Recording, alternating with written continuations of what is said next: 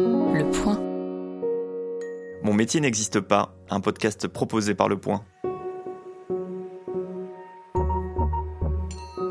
Aujourd'hui, j'ai rendez-vous avec Juliette. Juliette est Social Data Analyst en CDI pour une célèbre entreprise parisienne d'analyse de données publiées sur le web.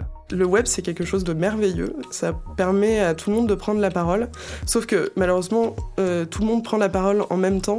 Pour trouver des choses intéressantes, en fait, il faut vraiment fouiller. Juliette passe ses journées à scruter Facebook, Twitter et Instagram pour dénicher des tendances. Ce que vous lisez aujourd'hui, ce que vous détesterez demain, afin que des marques s'adaptent aux désirs des consommateurs rencontre avec une petite main de l'univers lucratif de nos données numériques.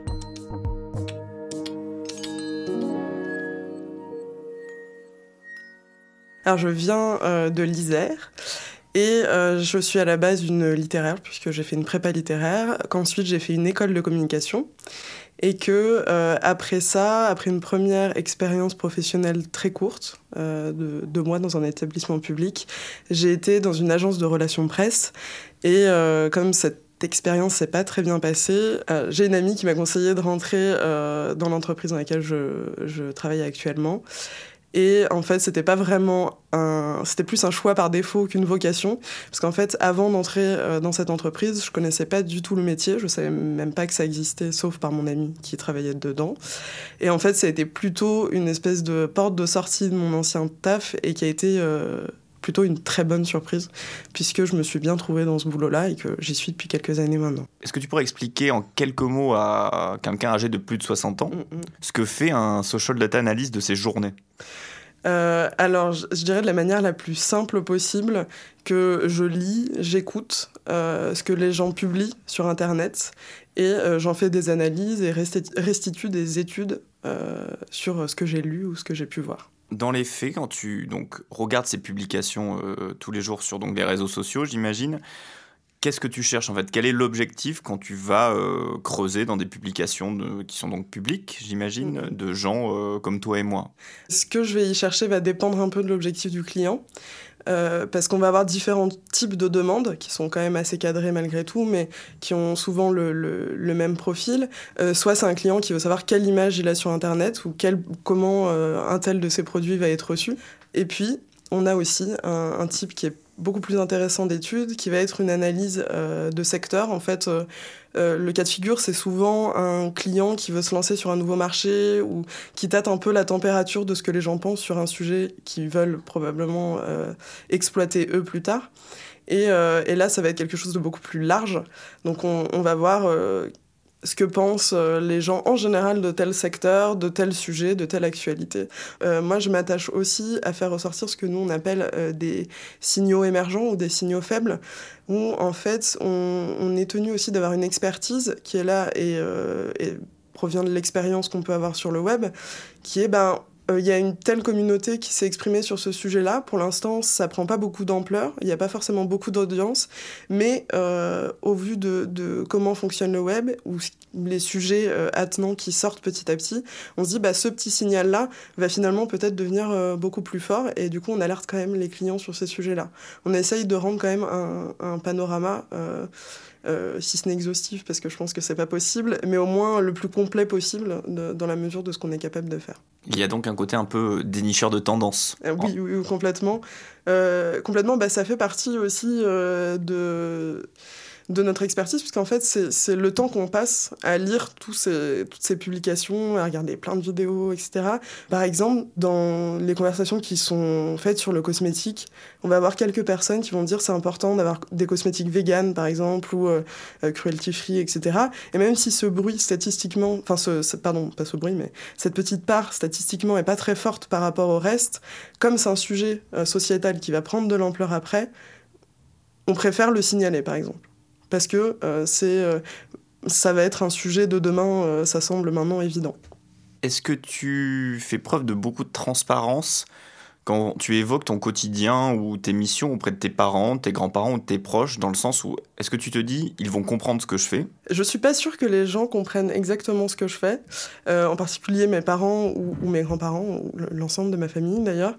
Euh, mais pour moi, c'est important parce que quand j'essaie de parler de mon métier, souvent euh, les gens interprètent ça comme étant de l'espionnage.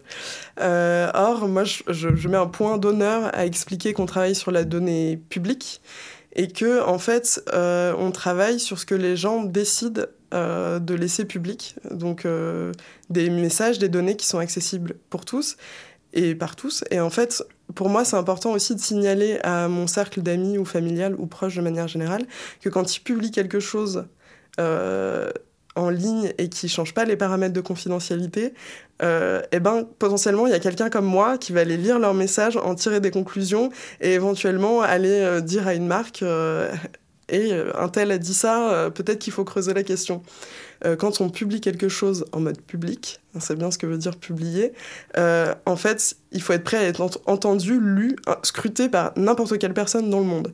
Euh, nous, on a des, gens euh, dans, nos bureaux euh, en France qui vont lire et, écouter des posts qui, qui, ont été publiés en Chine, par exemple. Je pense que ces personnes-là n'ont absolument aucune conscience qu'il y a un, petit bureau quelque part qui est en train de lire tout ce qu'ils ont dit et de, de, le vendre finalement, parce que c'est ce qui se passe à la fin, pour en tirer des conclusions qui peut-être leur plairait pas. Finalement, du point de vue des, utilisateurs, et je, pense qu'on n'existe pas. En fait, on a un peu cette, euh, euh, alors non pas la main visible du marché, mais l'œil invisible du marché. Et parfois, il y a une espèce de déception de la part des clients qui est en fait, on vous apprend rien, mais c'est plutôt une bonne nouvelle parce qu'ils attendent quelque chose d'incroyablement nouveau, ils cherchent la petite tendance de demain. Et en fait, ce qui est plutôt rassurant pour eux pourtant, c'est qu'on ne leur apprend rien parce que finalement, euh, le web reflète ce qui se passe dans la réalité.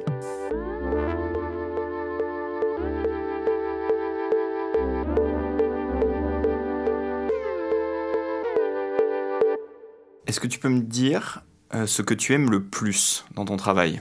Comme je suis une personne très curieuse, pour moi, il y, y, a un côté, j'aime absorber un peu des sujets très différents. Je suis confrontée à euh, plein de choses différentes, à des milieux différents euh, du mien.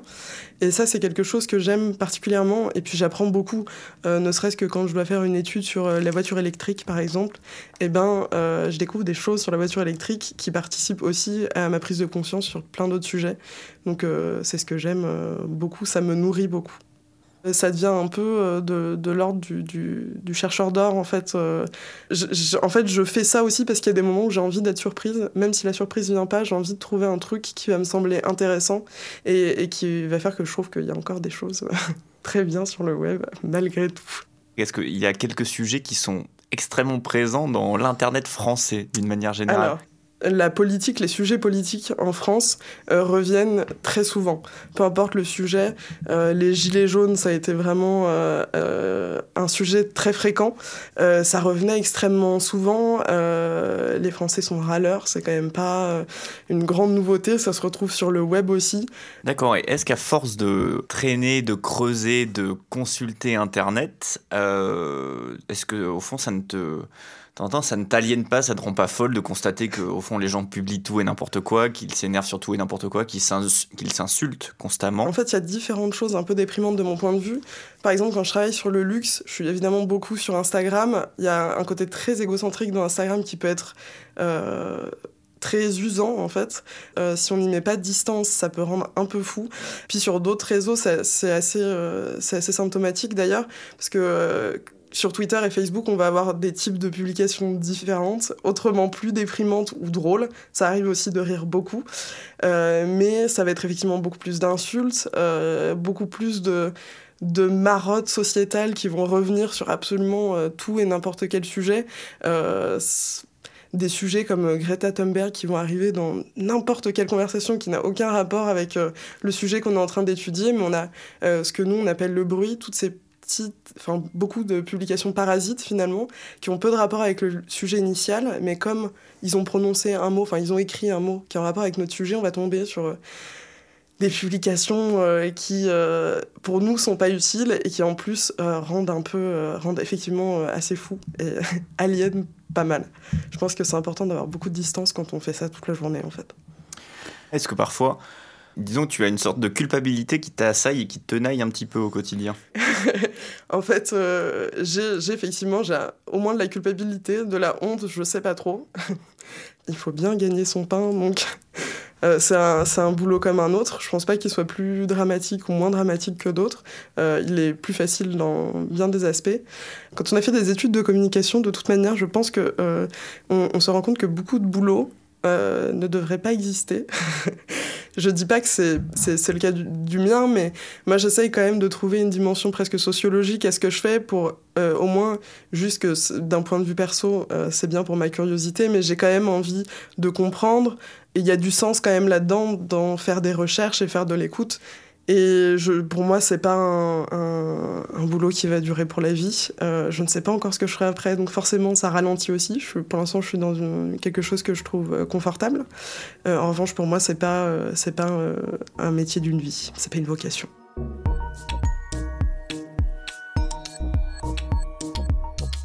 Depuis qu'elle a commencé ce travail, Juliette a décidé de dépublier nombre de ses vieux posts sur les réseaux sociaux. Aujourd'hui, nous produisons une quantité incroyable de traces numériques, en apparence anodines et sans valeur marchande.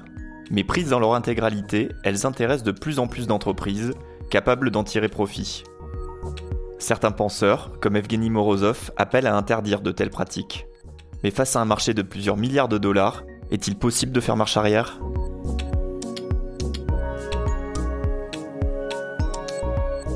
Mon métier n'existe pas est un podcast de Romain Gonzalez. Découvrez dans chaque épisode la réalité de ces nouveaux métiers, aux intitulés parfois bien difficiles à déchiffrer. Retrouvez tous les épisodes de Mon métier n'existe pas et l'ensemble des podcasts du Point sur Apple Podcasts, Google Podcasts ou sur votre application de podcast préférée.